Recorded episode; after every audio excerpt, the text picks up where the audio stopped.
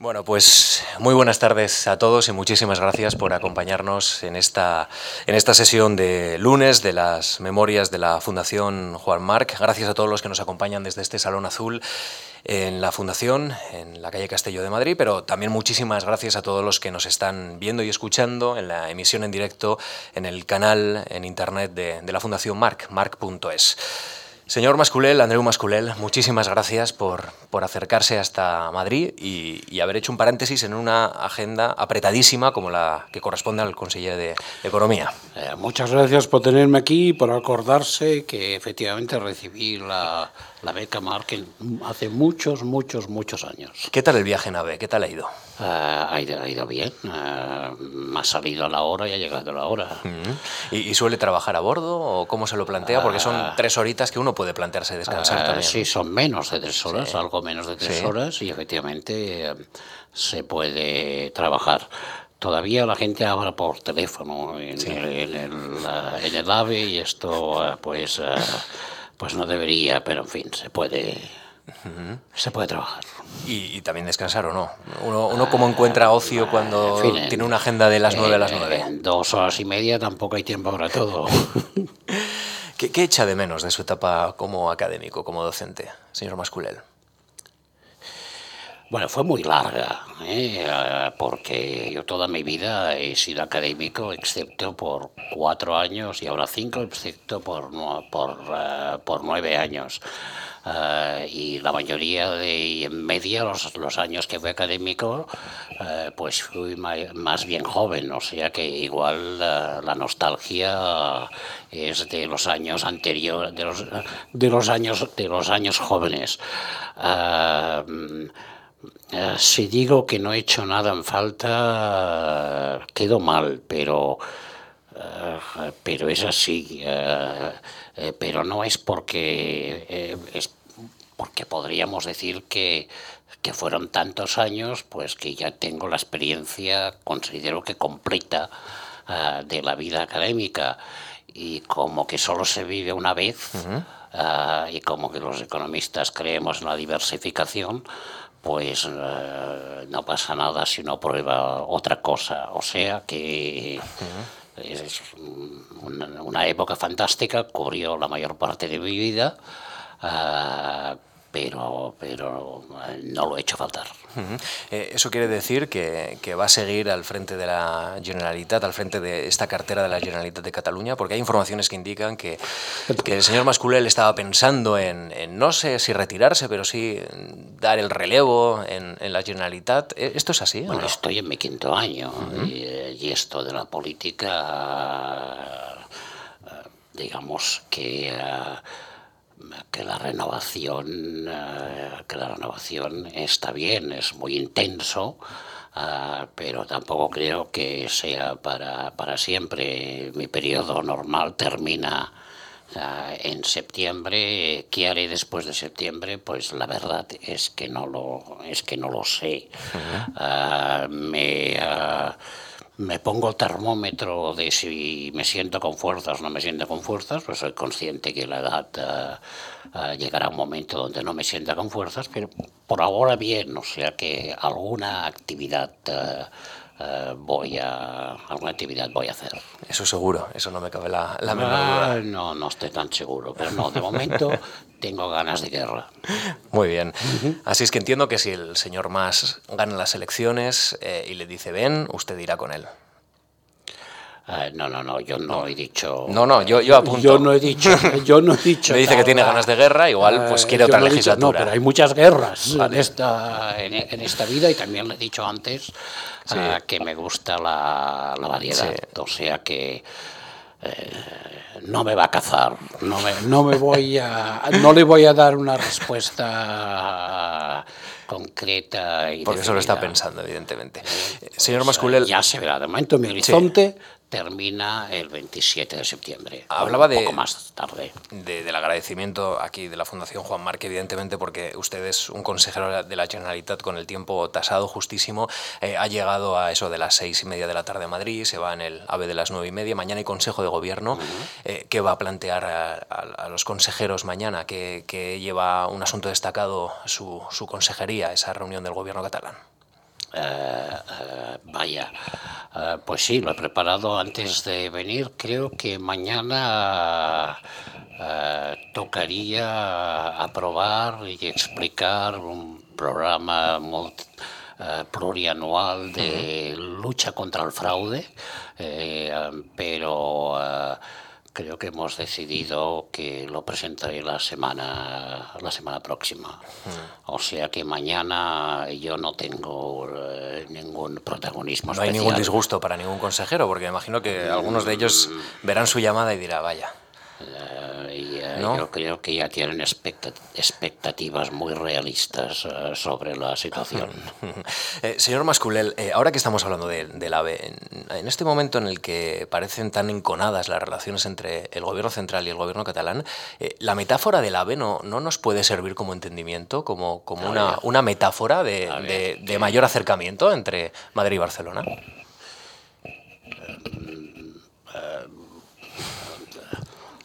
Puede. Eh, hay, una, hay un grupo de empresarios que, eh, que se reúnen periódicamente, creo que incluso tenían una reunión hoy, que se llaman eh, el grupo del puente aéreo. Efectivamente. pero el puente aéreo de verdad más bien está, más bien está colapsando. O sea que a lo mejor tendrían que llamarse el grupo del, el grupo del AVE. yo creo que mm, que es bastante, que es bastante neutro. Es, evidente que el AVE ha, contribuido y está contribuyendo a, mayor eh, circulación y a mayor eh, conocimiento e interacción eh, diaria entre en particular Barcelona y Madrid pero esto por sí mismo me temo que no está ojalá que sirviera que no está erosionando eh, digamos los no entendimientos o facilitando el eh, o facilitando que se llegue a una algún tipo de negociación y de acuerdo a lo que sí contribuye es que la vida diaria sea bastante normal. Claro. Mm, eh, y eh, evidentemente tenemos un conflicto, es un conflicto importante que además está en fase de agudización y de, digamos de polarización antes de espero que entre en fase uh, en fase de, conciliación, pero esto es plenamente compatible con, repito, una, una, una, vida diaria, yo lo veo en, el, en las actividades de, eh, de mi departamento, donde, repito, la interacción a, niveles técnicos entre los técnicos de, de, temas económicos y financieros y fiscales de mi departamento y del ministerio, por ejemplo, son constantes, y mm. no solo por teléfono, eh, sino cara a cara. Y evidentemente conocerse no solo por cartas, sino también cara a cara, pues ayuda a, desdramatizar eh, la desdramatizar la, naturaleza de los, eh, de los conflictos, pero, pero no su intensidad. Claro. Por esto se lo preguntaba eh, hace apenas unos días eh, aquí en, Madrid, Antoni Puigvert presentó un dietario y, en cierta forma él se revela, y yo creo que hay muchos también en Madrid y en Barcelona, evidentemente, que se estarán revelando contra cierta tendencia al fatalismo, a pensar que, que el choque de trenes está asegurado, cuando realmente en nuestra mano está evitarlo y probablemente entenderlos mejor y hacer los ajustes necesarios para, para que esto la máquina y el entendimiento vuelva, vuelva a funcionar. Y yo creo que, señor Masculel, usted también, por lo que he hablado con usted, entiende, ¿no? Yo lo, yo lo celebraré y lo aplaudiré. No soy, eh, no soy tan ingenuo como para pensar que que basta querer para, para conseguir. La, el, el, conflicto es real y por tanto requiere eh, sentarse en una mesa, eh, la que sea, eh, negociar y pasarse muchas horas y ganar confianza. Si el conflicto que tenemos es, es difícil, no es porque eh, pasa como con todos los conflictos eh, difíciles, no es porque no se intuyan los eh, parámetros de un acuerdo, es por, es por el tema de la confianza y de la, y de la desconfianza. Hay mucha desconfianza mutua. y esto tiene que, tiene, que, tiene que mejorar, y eso tiene que mejorar poco a poco, pero ahora vivimos en ese, en ese contexto donde empieza por el lado catalán, donde por el lado catalán hay la desconfianza de que si se llega a un acuerdo el, el, año próximo se incumplirá y se y se remite a la, a la decisión del Tribunal Constitucional sobre el, sobre el estatut y por el lado, digamos, eh, gobierno, gobierno central o, o, uh, un, o, un, sector de la opinión pública en, en, en general que se piensa, bueno, no vale la pena llegar a ningún acuerdo con Cataluña porque cuando lleguemos a un acuerdo el año próximo van a pedir más. Uh, y bueno, eso es lo que llamo falta de confianza. Deberíamos romper uh, esa, esa, situación y ser capaces de, uh, de, reunirnos, de negociar y de buscar una, una salida que tenga eh, como, como un componente importante un, que termine con, bueno, con un margen de confianza. No quiero hmm. pensar que aquí se va a solucionar todo de la noche, de la noche al día, pero debería mejorarse la hmm. situación. Bueno, tenemos muchos asuntos de los que hablar con el señor Masculel. Este volveremos un poquito más adelante al final de, nuestra conversación. Ya me lo temo. Seguro que volveremos, pero, pero este es, digamos, uno de los contextos que vive el profesor Masculel, de múltiples que ha vivido a lo largo de su vida. Eh, con la ayuda de, de Lucía Franco, en un par de minutos vamos a repasar una, una vida académica muy interesante y también, en cierta forma, también política, pero sobre todo académica. Vamos a escuchar y, y luego lo comentamos. El reconocido economista Andreu Mascolel es catedrático de Economía en la Universidad Pompeu Fabra de Barcelona. Durante 15 años fue catedrático en Harvard y con anterioridad profesor en la Universidad de California. Se doctoró en la Universidad de Minnesota. En 1971 disfrutó de una beca de la Fundación Juan Marc para el estudio en ese centro universitario del proyecto de investigación Política Económica Descentralizada con Información Limitada. El profesor Mascolel es un destacado teórico y experto en econometría. Ha firmado anuales de referencia mundial como Microeconomic Theory, publicado en 1995. Es doctor honoris causa por las universidades de Alicante, Toulouse, Nacional del Sur de Argentina y la Escuela de Estudios Superiores de Comercio de París. Y entre los galardones que ha obtenido están, entre otros, el Premio Rey Juan Carlos de Economía, la Cruz de San Jordi o el Premio de la Fundación BBVA Fronteras del Conocimiento. El profesor Mascolel tiene además una dilatada experiencia en la gestión pública y política. En la actualidad es consejero de Economía y Conocimiento de la Generalitat de Cataluña antes fue consejero de Universidades, Investigación y Sociedad de la Información y secretario general del Consejo Europeo de Investigación. Preparándome ah. eh, esta entrevista, leo unas palabras suyas. Dice, todo es teorizable, pero si no escribes ecuaciones y, no encuentras soluciones, quiere decir que estás en un mundo arbitrario donde dices que pueden ocurrir cualquier cosa y las cosas pueden ir en cualquier dirección. Más o menos. Yo, pues en mi trabajo he trabajado con ecuaciones, y, uh, y eso, y, y, y, con la propensión a pensar que lo que ocurre, que lo que, que lo que ocurre o ha de ocurrir es lo que dicen mis ecuaciones. Bueno, las ecuaciones y luego la aplicación a la, a la vida pública y práctica. Mm, bueno, pero, allí, pero eso ya allí hay varios saltos, tiene otras derivaciones. Hay, hay varios no, no, sé si nota, eh, estamos escuchando a Bob Dylan. Eh, eh, estamos escuchando a Bob Dylan, a Bob efectivamente. Dylan, sí. sí. Eh, bueno, ya sabe usted que Bob Dylan es de Minnesota. Efectivamente. Eh, usted llegó a. Zimmerman. Nada más y nada menos que llegó a Estados Unidos, llegó a Minnesota eh, prácticamente unos tres o cuatro años después de que esta, esta canción, eh, Like a Rolling Stone, eh, bueno, pues fuera el gran éxito de Bob Dylan. Efectivamente. No, en la Universidad de Minnesota, en el campus de la Universidad de Minnesota, nos señalaban a un un, un barcito que había en una esquina y nos decían eh, Bob Dylan empezó empezó ahí. Bueno, a usted le gusta la, ópera, pero este es un pequeño guiño que, queremos destacar de la relación que ha tenido también con nuestra fundación, con la Fundación Juan Marc. Eh, Bob Dylan está está bien. No, no. Mm, antes me han contado, me ha contado usted que tienen en sus archivos los informes que iba enviando de tanto en tanto y eh, me he horrorizado un poco, ¿qué diría yo? En estos informes sobre, sobre el tema que acaban, que acaban de decir.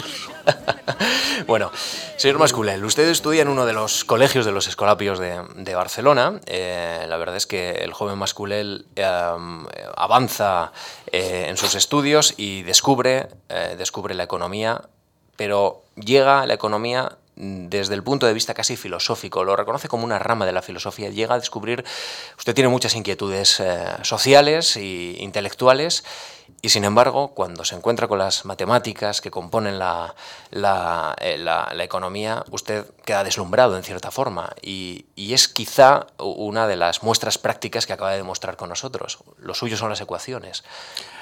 Uh, yo en ese respecto fui dando uh, bandazos en bachillerato, en último año de bachillerato, lo que yo quería estudiar era filosofía. y, pero, pero me encontré con que había hecho el bachillerato de ciencias. Eh, porque es lo que se hacía si tenías buenas notas, tenías que ser ingeniero. Eh, decidí que ingeniero no, que filosofía, pero ya no podía hacer, eh, ya no podía hacer filosofía en aquel momento, por tanto escogí hacer lo más de letras que podía hacer desde el bachillerato de ciencias, que era la economía. Y luego, paradojas de la vida, evolucioné hacia la parte más matemática de la economía, pero en fin. Otro de los elementos importantes que, para conocer al joven Masculel eh, es su alto grado de conciencia política. Eh, evidentemente usted militaba en aquellos tiempos en el PSUC. Exactamente. Eh, fue expulsado durante unos meses de la Universidad de Barcelona, luego usted volvió, pasa una estancia corta en la Modelo, donde también creo que se encuentra con las matemáticas y ahí le saca también gusto a, esta ciencia. Yo, yo le quiero plantear hoy al veterano Masculel cómo rememora al joven masculel, al, al de los inicios. No, no, sé si ese joven masculel cuando, bueno, la... cuando ve a un presidente o, un consejero de la Generalitat se, se, podría ver también reconocido en cierta forma. ¿Qué cree usted? Bueno, me parece evidente que sí, la pasión política sale de ahí. Eh, yo creo que alguien podría decir que... Uh, eh, que yo he tenido pasión política toda mi vida y, que hice, y que hice un paréntesis de 40 años. Ah, pero ciertamente eh, me dediqué a la política hasta los 24 años y después volví a los 50 años a, Barcelona y desde los 50, en estos últimos 20 años, pues he pasado la mitad en dos periodos en, um, en política. Y creo que en ese sentido hay mucha coherencia. mucha coherencia. Y entonces, eh, pues era, era del SUC, eh, porque es lo que sé. Era, Yo creo que media Barcelona era del SUC, al menos la media Barcelona que se movía, uh, y era una, era una forma de ser antifranquista lo cual era, era intensamente. Eh, en fin, me recuerdo que en ese sentido sí que planeé mi, vida en que me hice el propósito de que mi objetivo era pasar cada curso. No me importaba cómo, no perder curso. Y en cuanto terminara, eh, irme a, estudiar eh, al extranjero. Al extranjero era o París o el Reino Unido ir a París iba, era ir a mejorar el conocimiento del marxismo, cosa que no me interesaba, o sea que ya tenía muy claro que me iba al Reino Unido. Luego resultó que en vez del Reino Unido la beca salió para Estados Unidos y afortunadamente. Sí, eh, una instancia breve en, Madrid eh, a cargo del profesor Rojo, del cual usted, bueno, pues eh, solo tiene halagos. breve, breve, pero intensísima. Fueron un año, un año y medio, en los cuales Uh, hice mi servicio militar en la Marina, estuve en el, estuve en el Ministerio de Marina, en el pañol de obras del Ministerio de Marina y luego en el Consejo Superior de Justicia Militar, haciendo de ordenanza. Y esas eran mis mañanas. Y las tardes eran trabajar en la, en la cátedra de Rojo y en el seminario en los seminarios de Rojo y aquello fue una experiencia magnífica, fue la que me abrió la puerta a, irme a Estados Unidos y fue donde trabé las eh, relaciones, eh, muchas de las relaciones eh, personales e intelectuales que me han durado toda la vida. Era realmente una eh, una, eh, una experiencia eh, en fin, muy intensa, era rojo, pero también estaba Fuentes, también estaba Fuentes Quintana, estaba Varela, Varela Parache y allí había un clima y una densidad intelectual extraordinarias. Eh, el propio Rojo, eh, tengo entendido que le ayuda a agilizar el proceso para que le concedan el pasaporte para viajar a Estados Unidos. Sí, ¿eh? sí, esto lo he contado, lo he contado alguna vez. Yo tenía un gran expediente policial y me, y me, y me negaron el pasaporte para ir a Estados Unidos. Y le dije a Rojo qué hacía y, en fin, me hizo una carta para para la Puerta del Sol, eh, para ir a presentarlo y me imagino que argumentaba que este chico no se quiere ir a París, se quiere ir a Estados Unidos, pues mejor que esté en Estados Unidos que aquí, ¿no? Ah, y eh, me fui con la carta a la Puerta del Sol y eh, la llevé a quien correspondía, eh, a quien correspondía que lo de pasaportes, que era, lo he recordado toda la vida, una oficina que se llamaba Oficina de Asuntos Árabes y Especiales. Uh, yo, era, asunto especial. Y, me recibió una señora encantadora que estaba encinta eh, y eh, tres semanas más tarde recibí el pasaporte. Asunto especial, sí, porque acabó siendo catedrático de Harvard. Eso hay que reconocerlo. Bueno, eh, viaja a Estados Unidos y ahí se encuentra con una sociedad absolutamente diferente, con un movimiento estudiantil, con Bob Dylan también en marcha, la Universidad de Minnesota, y usted también, todo hay que decirlo, ha sido el responsable de que muchos españoles y economistas muy importantes de este país luego hayan pasado por esa escuela de Estados Unidos y se hayan formado y hayan practicado aquí, tanto de, del Partido Popular, del Partido Socialista, ¿no? Eh, nociones en gestión muy destacadas. ¿Qué se encuentra en Estados Unidos, profesor? Uh, pues en, uh, tuve suerte porque yo hubiera ido a cualquier universidad que hubiera para la que tuviera una beca pero afortunadamente la beca disponible era el primer año que estaban disponibles, unas becas que se llamaban Andreas, uh -huh. uh, eran de la Universidad de Minnesota, la, la persona crucial ahí fue Varela Parache, y, y, uh, y, la Universidad de Minnesota resultó ser muy buena y resulta ser una... En fin, yo ya identifiqué algunos nombres ¿eh? antes, antes de ir, pero yo creo que hubiera ido en cualquier caso. Resultó ser muy buena en los centros en teoría económica, en microeconomía, podría citar uh, diversos, uh, diversos nombres y pues me encuentro uh, los primeros meses, uh, yo creo que ahora ya no ocurre, este, por los primeros meses uno se sentía como que, que, no, que no perteneces aquí. Todo, todos cuando veías pasar a, un, a otro estudiante veías a Samuelsons en potencia y luego al cabo de un tiempo pues ya te vas dando cuenta que tu, uh, tu background lo que traía de lo que traía de aquí, de Barcelona y de Madrid, Uh, me hacía perfectamente, digamos, competitivos con, uh, mis, uh, cole mis colegas allí y supongo que también me salió el espíritu competitivo porque trabajé muchísimo y, en fin, fue, fue bien. Pero voy a decir una anécdota. Sí. uno de mis primeros, no primero, fue el segundo paper, pero uno que se publicó bien. ¿eh? Ese tiene una conexión con lo que hemos dicho antes, ¿eh? porque su origen fue, estaba en un curso, tomando un curso, esta es una expresión, un barbarismo, ¿no? Take, uh, estaba en un, en un curso, era un curso de temas avanzados, lo llevaba un profesor, y ahora somos grandes, grandes amigos, Hugo Sonnenschein, y este hombre iba, iba poniendo problemas. Algunos, este es un problema abierto, explicaba cosas, este tal y cual. Entonces, esto fue en la primavera del 70 y em, hubo la invasión de Camboya. y la Universidad de Minnesota se puso en huelga.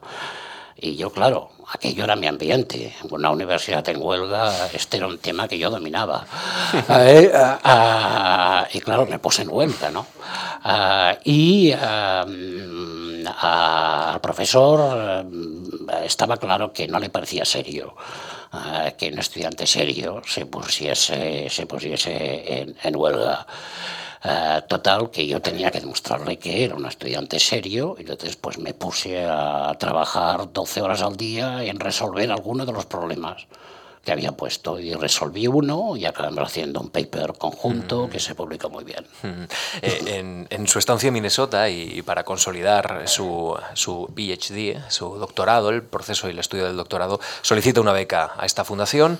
Y, y la verdad es que eh, usted apunta a uno de los grandes temas que en cierta forma también se une a su trayectoria política, ¿no? A ver, a ver. Eh, la política económica descentralizada con información limitada. Esto es muy complejo, evidentemente, pero usted, y esto hay que decirlo, siempre se ha interesado por cómo interaccionan las decisiones de los individuos en política, cuando la información es escasa y cuando las decisiones son muy relevantes, evidentemente. Eh, eh, pues sí, eh, en fin, el título lo reconozco y ciertamente está en línea con lo que estaba aprendiendo. La memoria está aquí, unos pisos más arriba, si Estaba estudiando aquella época que eran...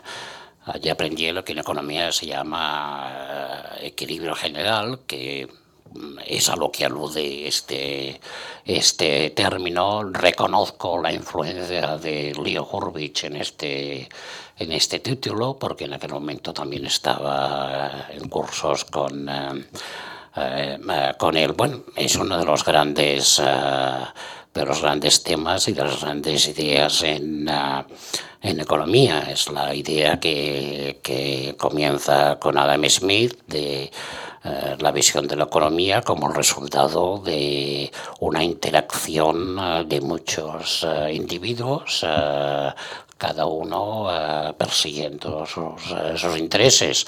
Y la visión de, Adam Smith pues concluía que esa, esa, esa, interacción donde cada uno va a lo suyo terminaba eh, con un, eh, un, resultado colectivo eh, que, era, que era bueno para todos. en parte, la historia de la economía es, por un lado, el, por un lado, el fundamentar esta, esta visión de Adam, de Adam Smith y, por otro lado, el desfundamentarlo eh, porque si por ejemplo piensan en el eh, en, pues en el cambio climático, eh, en, muchas situaciones, es, parece claro que, la, que si cada uno va a lo suyo, no siempre el resultado colectivo es, el, es el mejor. Y aclarar en qué términos, en, en qué cuál es la frontera, cuáles son las condiciones para que Adam Smith sea el resultado correcto o, eh, o no, eh, pues eh, esto en aquellos momentos y todavía hoy era un tema muy un tema de investigación muy vivo. Con aportaciones sustanciales en, este ámbito y con un también paso por, la, por el estado de California. Usted llega a Massachusetts, a Boston, a Cambridge, a, la Universidad de Harvard, donde todo es excelente. El campus es precioso, los alumnos son de élite, donde se respira excelencia por todos los costados, por donde uno vaya, incluso yendo hasta una librería. Y, la pregunta es, ¿Usted por qué vuelve a Barcelona si rozó la excelencia en Harvard? Dos, eh, eh, primero, una precisión. Eh, Berkeley también es un lugar eh, extraordinario y además una universidad pública. Es el ejemplo paradigmático de que se puede estar en el, en el nivel más alto de la excelencia siendo una universidad pública. Ah, eso creo que quede, creo que quede, que, quede, que quede claro. Aunque, bueno, hago una, me desvío en un respecto, yo recuerdo la época en que ah, las universidades privadas decían no se puede competir con Berkeley eh, porque Berkeley tiene el peso del presupuesto público eh, eh, y también recuerdo la época en mis, que mis compañeros de Berkeley decían con las universidades privadas no se puede competir porque no dependen del presupuesto público, lo cual demuestra que efectivamente hay un problema con la inestabilidad de los presupuestos públicos. Eh, pero siempre algo queda, ¿eh? porque hoy en día Berkeley sigue siendo una de las grandes universidades del mundo. Bien, después ya voy a Harvard y después de Harvard aquí. ¿Por qué, por qué me voy de Harvard a, Barcelona? Bueno, una, una, primera idea sería la que he dicho antes, el eh, solo se vive una vez y pues no pues no hay más, hay que ponerle un poco de variedad. otra, eh, otra, ya he dicho antes que, que, yo he tenido siempre mm, una cierta pasión por hacer cosas. Eh, evidentemente las podía hacer allí, eh, pero, pero Harvard es perfecta. Eh, qué podía hacer yo dedicando el tiempo que me tocaba, digamos, para gestión o eh, en, Harvard, pues ayudar a, ayudar a que se mantuviera bien. Si me tocaba ser eh, chairman del departamento, pues eso hubiera debido ser mi preocupación, dejarlo igualito, igualito de bien que cuando, que cuando, lo, que cuando lo cogí y máximo, estoy exagerando, ¿eh? y si había que innovar en, algo, pues máximo uh, ver de qué color pintábamos uh, los, uh, las, los despachos, o dicho de otra forma, si... si uno tiene una cierta inclinación a, gestión y a, y a hacer cosas, eh, pues para mí era infinitamente más recompensante. Eh, esta palabra es una palabreja, eh, es, es, una mala traducción de rewarding. era mucho más eso, compensaba mucho más hacerlo hacerlo aquí. También he de decir que eh, que no es fácil, eh, después de 25 años allí, eh, volver a los 50 años. No es fácil. se requieren tres cosas y por eso es algo que no vemos mucho. Y yo tuve suerte que tuve, que tuve las tres. la primera es, tiene que haber un proyecto interesante aquí. Eh, porque venir aquí para encerrarse en el despacho, hacer exactamente lo mismo que haces en Harvard, pues ya lo haces en Harvard, ¿no? Uh, tiene que haber un, proyecto de una cierta enjundia.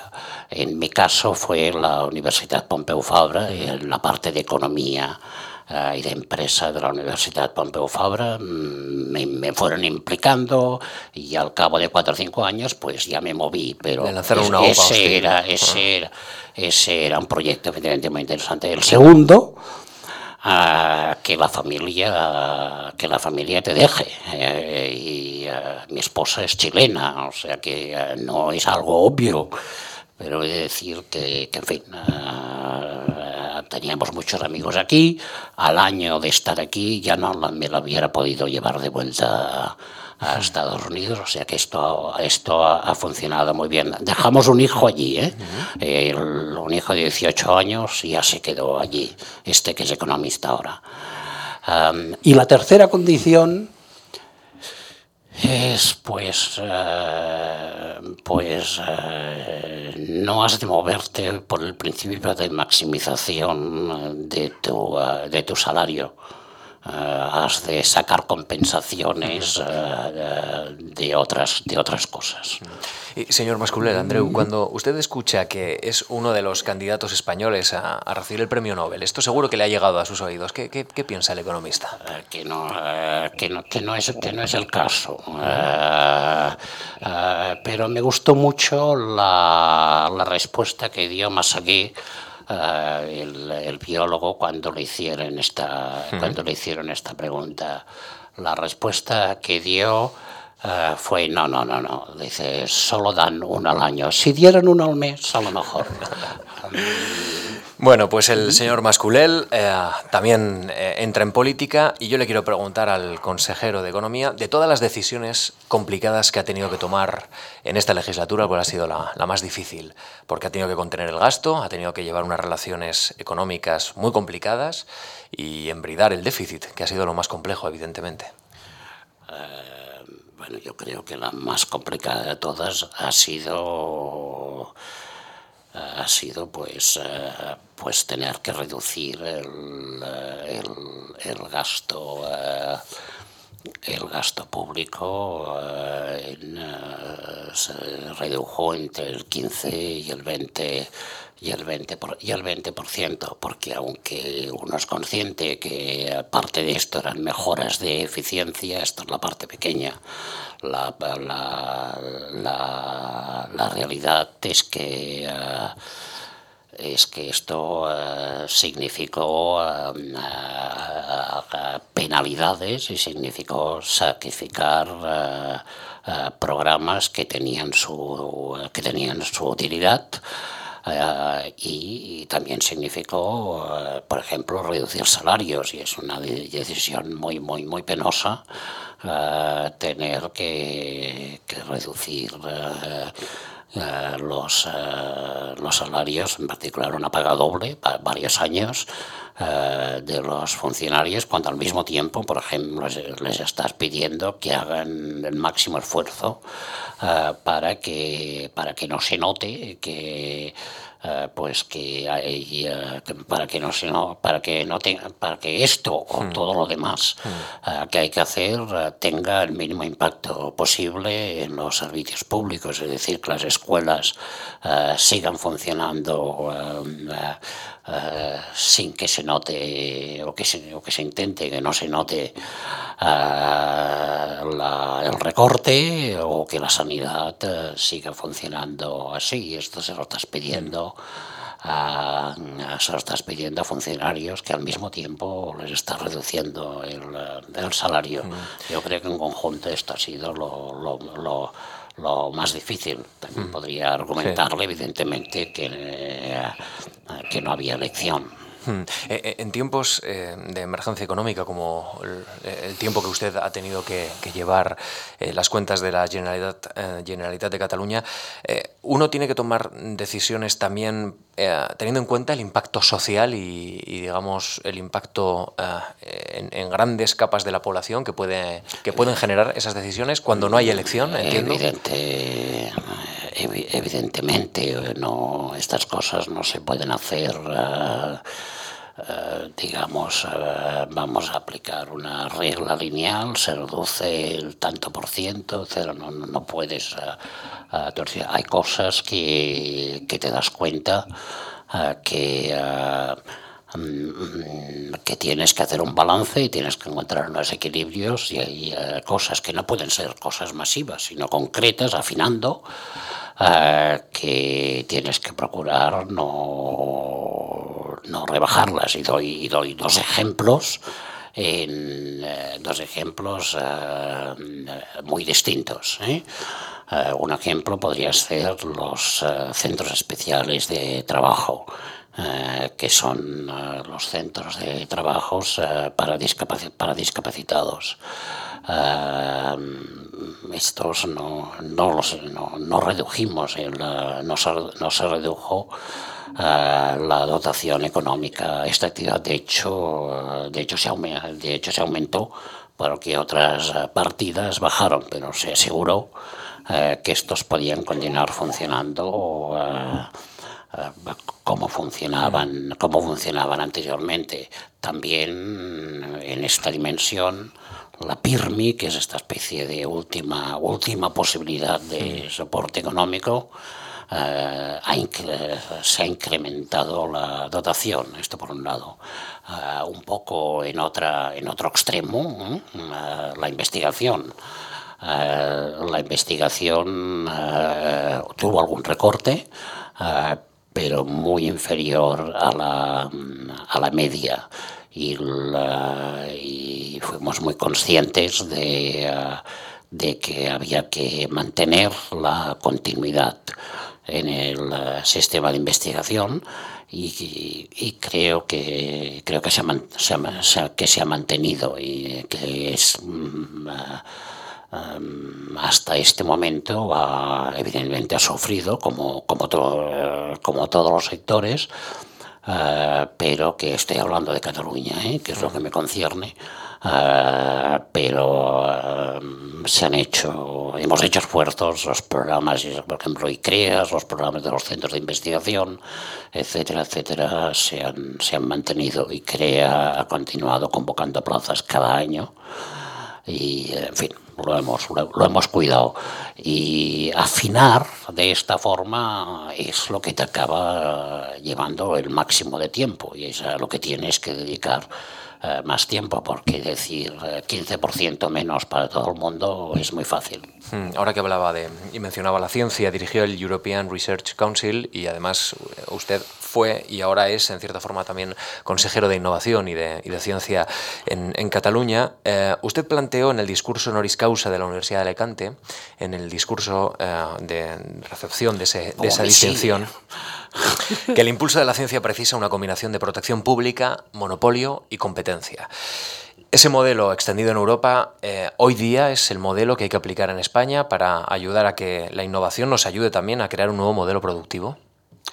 Eh, dejemos de lado lo de monopolio, porque quiero recordar que este monopolio y competencia era la idea de Schumpeter sobre la innovación, eh, o sea, la creación de hmm. empresas, las patentes, eh, etcétera.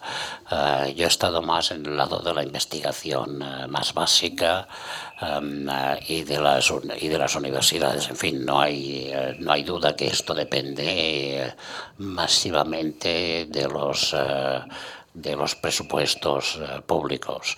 Eh, pero eh, los presupuestos públicos pueden llegar de dos formas, pueden llegar como, digamos, dotaciones nominales o pueden llegar por, por vías de convocatorias competitivas.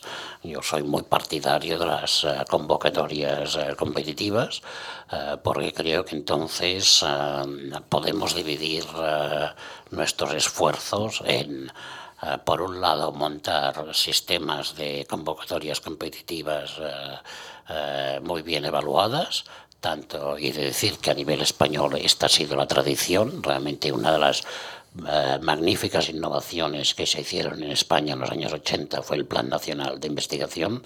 Ese debe cuidarse y no se ha cuidado estos últimos años, debe recuperarse. Eh, y después el, el, europeo, en particular el European Research Council, pero también, también otros. Esta es una función. Entonces, con esto con una mano debe hacerse este, con otra mano eh, has de hacer políticas de eh, políticas de, de fortalecimiento institucional que den la base, sobre todo de talento, capaz de atraer eh, los recursos de las eh, convocatorias competitivas. Y uh, si he de hablar de la experiencia que, que hemos tenido en Cataluña, esto ha funcionado muy bien, porque afortunadamente, mientras que el Plan Nacional Español ha bajado, el equivalente europeo ha subido. Uh, y la, tanto la política de atracción de, atracción de talento uh, significó uh, que nuestra base investigadora es muy competitiva para atraer recursos de fuera, en particular recursos europeos, pero también recursos de convocatorias privadas.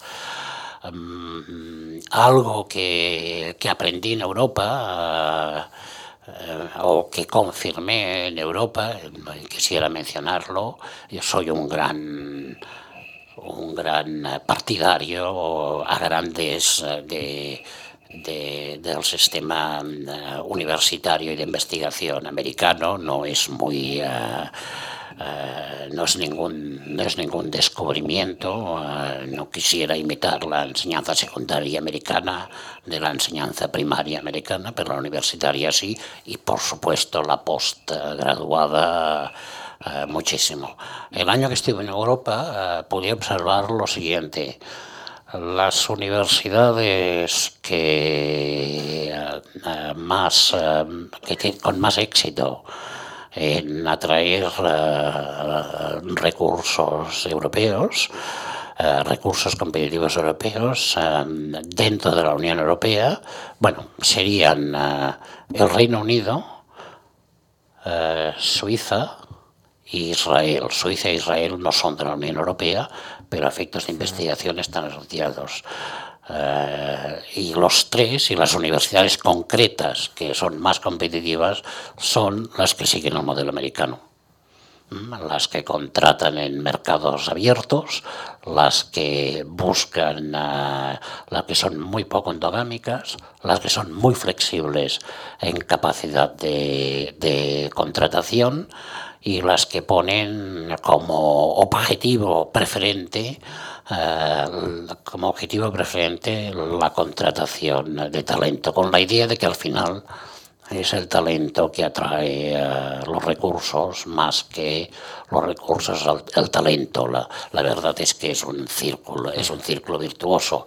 Requieres algo de recursos para atraer talento, esto atrae más recursos, etcétera, etcétera, etcétera. Y si queréis un case study, uh, la historia reciente del Instituto, uh, del Instituto Politécnico de Lausanne. Y lo dejo ahí. Muy bien. Pues tomamos nota de, de esta recomendación. Eh, Habla usted de, economías abiertas, sociedades abiertas, en una Europa abierta, en un mundo globalizado. Eh, vamos a, introducir eh, algunas de las cuestiones del inicio de la conversación, del debate soberanista, el proceso soberanista, del encaje de Cataluña en, España y en Europa. La verdad es que ahora estamos pendientes de las elecciones de septiembre, también de las elecciones evidentemente de, noviembre en, el resto del país y en las elecciones generales, que marcarán un nuevo reparto de cartas y, unas nuevas dinámicas, esperemos, de negociación de, y, de, pacto, ojalá sea así. En todo caso, señor Masculel, eh, yo le quiero preguntar hay preocupación en Madrid, hay muchos que preguntamos, evidentemente, a, gente que conoce muy bien lo que está pasando en, Cataluña, y hay un periodista muy destacado de Cataluña que hace apenas unos días me decía, realmente lo que se está planteando en Cataluña no solo es un debate por la independencia, que esto puede ser cierto, lo que en esencia se está debatiendo en Cataluña es un debate sobre la soberanía que va a tener Cataluña en las próximas décadas, el encaje. Yo le quiero preguntar si más allá de la independencia, esto es lo que realmente está sobre la mesa, la soberanía, el grado de soberanía que puede tener Cataluña en comparación con el resto del país. Eh, bueno, eh, ciertamente la independencia en el... Eh, yo nunca me defino como independentista, me defino como soberanista, es decir, creo que creo que Cataluña tiene derecho a determinar su futuro. Ah, pero es evidente que su futuro está en Europa y es evidente que su futuro es extremadamente interdependiente ah, con, con, España y con, y, con España y con Europa. la situación actual, descrito al principio, es uno de estos momentos de de, de, polarización, de polarización. Es decir, eh, otra vez eh, cada uno de los dos lados seguramente piensa que reacciona a la posición poco razonable del otro. Eh, pero como sea, nos estamos, eh, nos estamos separando. Y sí, desde Cataluña pensamos que nos estamos separando eh, porque mm, el gobierno de Madrid, en particular el gobierno del Partido Popular, ha cambiado, el, ha ido cambiando con el tiempo y de forma cada, vez más consistente el entendimiento imperfecto, pero, pero vivible, al que se había llegado en la transición y está volviendo al modelo unitarista del Estado. Supongo que desde Madrid se ve de otra, de otra forma, ah, no importa, pero, pero está claro que tiene que, que, que eh, que habría que hablar eh, sobre el tema. Eh, sí, desde Cataluña nos gusta autogobernarnos. Eso era compatible, creo yo, con, este, con, este compromiso de la, de, de, la transición, donde se estableció el Estado de las Autonomías. En el Estado de las Autonomías, si hay parlamentos regionales, eh, ha de ser porque es posible que haya resultados diferentes. Es decir, la, obsesión actual eh, por todo igual es contradictorio con la idea de que haya parlamentos, eh, parlamentos por jurisdicciones por jurisdicciones inferiores. Total, nos gusta auto, autogobernarnos y eh, no creo que esto perjudique a nadie. Yo iría un poco más allá. ¿eh? Yo diría que el análisis coste-beneficio para España uh, de, de permitir el autogobierno de Cataluña, yo creo que, es que sería positivo para, para España. Uh, deje, deje que nos dejen experimentar uh, y a lo mejor pues los resultados serán buenos, en cuyo caso se pueden imitar, o a lo mejor serán malos, en cuyo caso no necesitan imitarse. En mi ámbito, que es el de universidades de investigación, yo me permito decir que si pudiéramos que si pudiéramos quitarnos de encima el corsé de la LOU, de la Ley de Ordenación Universitaria, o que ahora creo que se llama LOU-LOU, ¿no? el sistema universitario catalán sería mejor en bastante poco tiempo. También creo que esto sería verdad para España. Lo que sí que estoy seguro es que tendríamos la capacidad, en Cataluña tendríamos la capacidad política de cambiar la ley en tres meses. Sí, si aumentara eh, las cotas de autogobierno sí. en Cataluña hasta estos niveles y más, y eh, no se crea una frontera en el Ebro, que es lo que crearía una independencia, ¿usted se daría por satisfecho? ¿Cree que sería una buena solución para el encaje de Cataluña para las próximas décadas en España? Bueno, yo tengo que ser más, uh, yo tengo que ser más prudente. Lo que he dicho, lo de los parámetros, antes he dicho los parámetros, entienden bien. Sí. Voy a mencionar pues los parámetros que van en tres, uh, en tres dimensiones, que también son uh, las dimensiones históricas de, del, digamos, de, del, del conflicto uh, y que hay. Una es la del autogobierno que les acabo de, que les acabo de expresar, pero no es el único. ¿eh? Uh -huh. uh, hay como mínimo dos más. uno yo creo que seguramente más, incluso más decisivo del autogobierno y otro definitivamente menos. El, el, al final el más decisivo es el... Eh, digamos, el de la identidad, uh -huh. o si ustedes quieren, para ser más concreto, el de la um, el, de, el del idioma, uh -huh. por ejemplo. Uh, el sector de la sociedad catalana que represento y que lo digo de esta, de esta forma para dejar claro que no hablo, uh, por, uh, que no hablo por, por, todos los catalanes, pero hablo por muchos. ¿eh? Y esto al final son las elecciones los que lo determinan. Nosotros ambicionamos el, el bilingüismo perfecto. ¿Qué quiere decir esto el bilingüismo perfecto?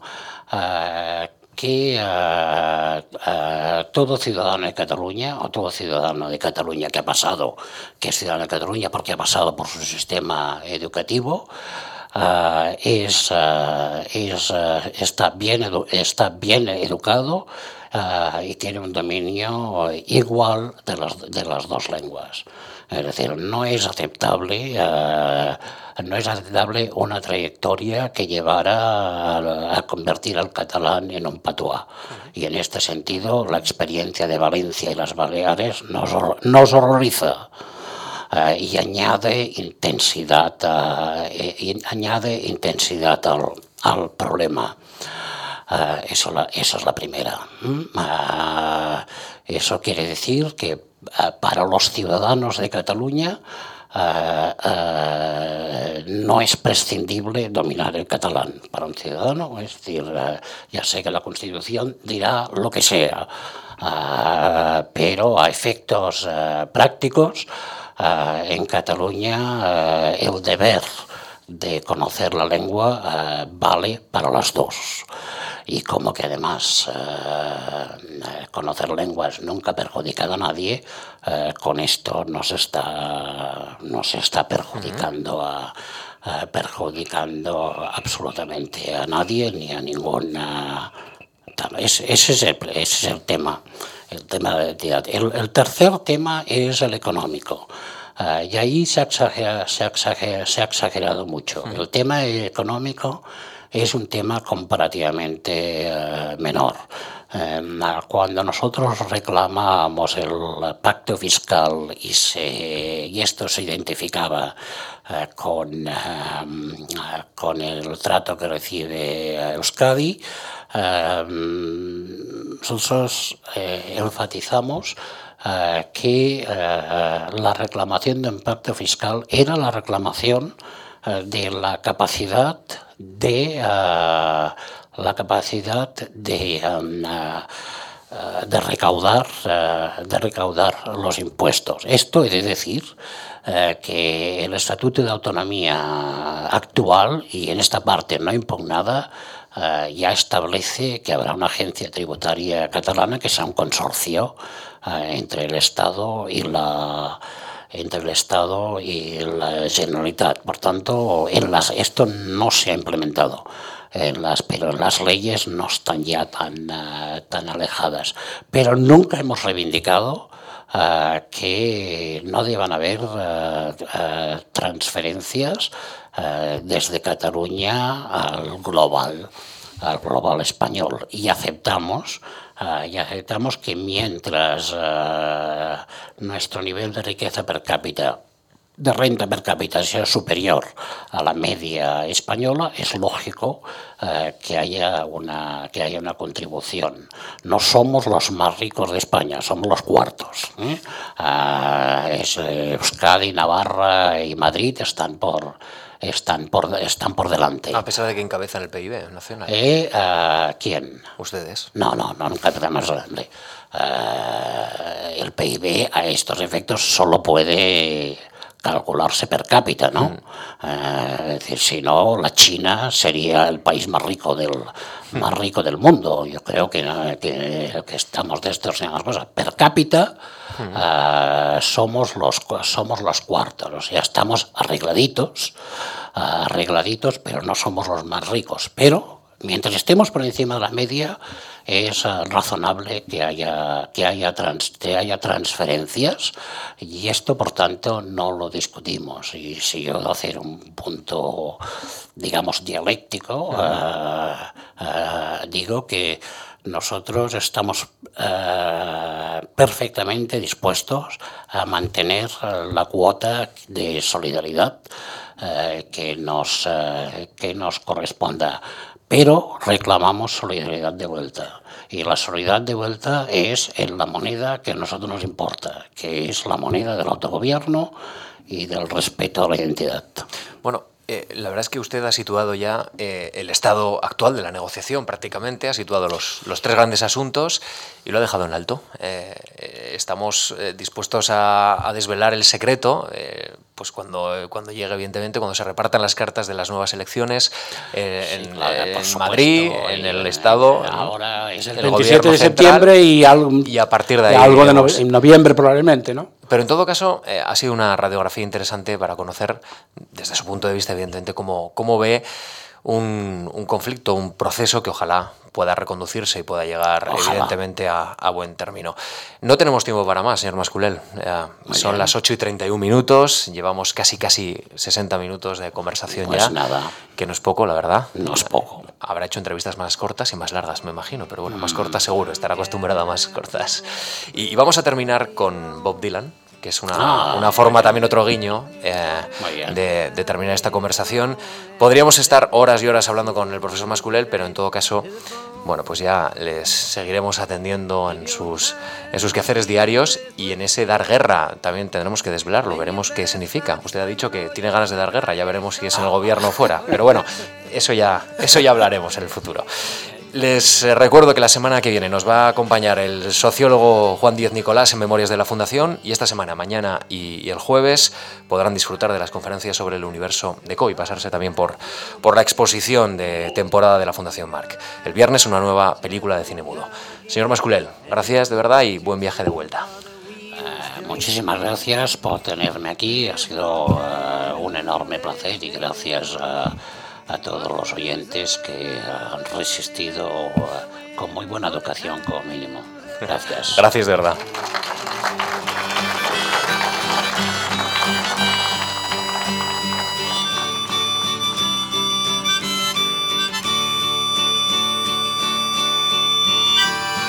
senators, congressmen, please heed the call.